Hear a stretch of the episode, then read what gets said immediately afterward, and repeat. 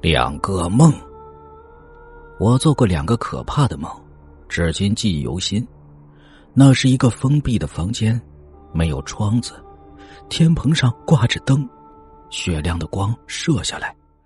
房子正中央有一张高高的床，床上铺着黑色的单子。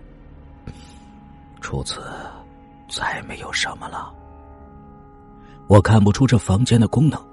有一个微胖的人站在床边，他穿着大褂，戴着口罩。那大褂和口罩都是黑色的，他笑吟吟的看着我。我能看出来，他营养不错，而且受过很好的教育。我的家很穷，我长到十八岁，从来没有吃过早饭，而且我没有读过大学，甚至连初二都没有读过。没有人瞧得起我，因此我一见到他就觉得我和他不是一路人。虽然他笑得平易近人，但我还是觉得这房间似乎有点危险。我伸长鼻子嗅了嗅，闻到了一股消毒水的味道。我觉得这应该是医院的一个治疗室，可是我接着又闻到了一股血腥味儿。我抖了一下。就是那个地方，肯定有血的气味我放下心来，一步步走进去。穿大褂的人还在笑吟吟的瞅着我。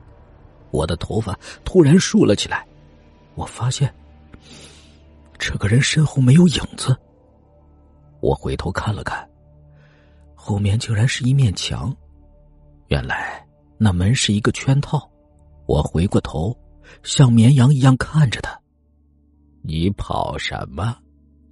他的嘴在口罩后面说：“你，你，你怎么，怎么没有影子呀？”这是手术室。他指了指头上，笑笑的说：“哈哈，这是无影灯。”我似乎有点相信他了。接着，我低下头，我看了看自己的脚下。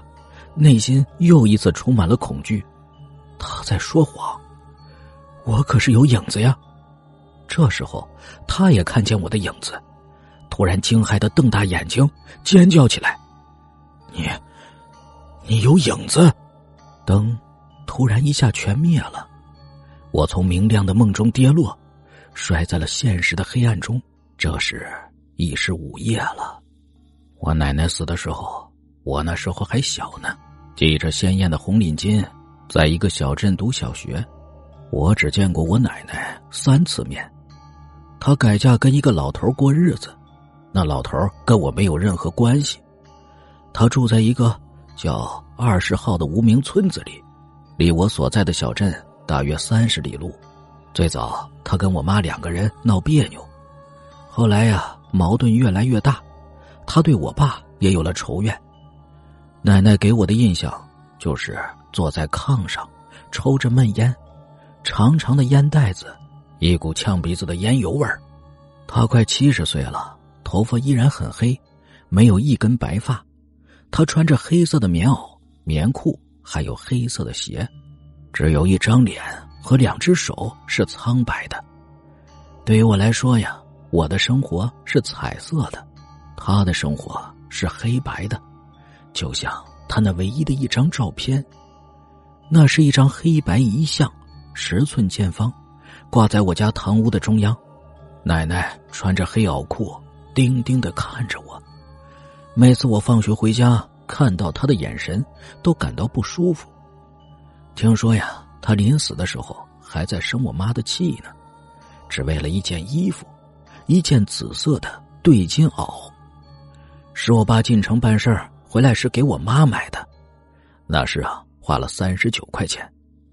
当时我奶奶正巧在我家，她就生气了，对我爸爸说：“自打你参加工作，就没有给我买过一件衣服。”人老了呀，有时候就像小孩子一样不讲理。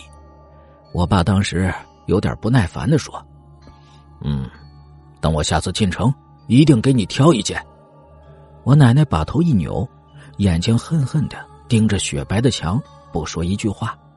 一口接一口的抽着烟袋。没等我爸再进城呢，他就死了，死在那个跟我没有任何关系的老头怀里。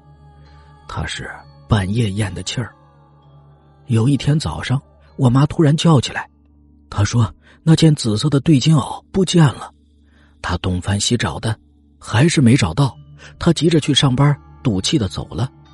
家里只剩下一个五岁的孩子，坐在门槛上晒太阳。偶尔一回头，看见了阴森森的堂屋里我奶奶那张遗像，我不禁打了个冷战。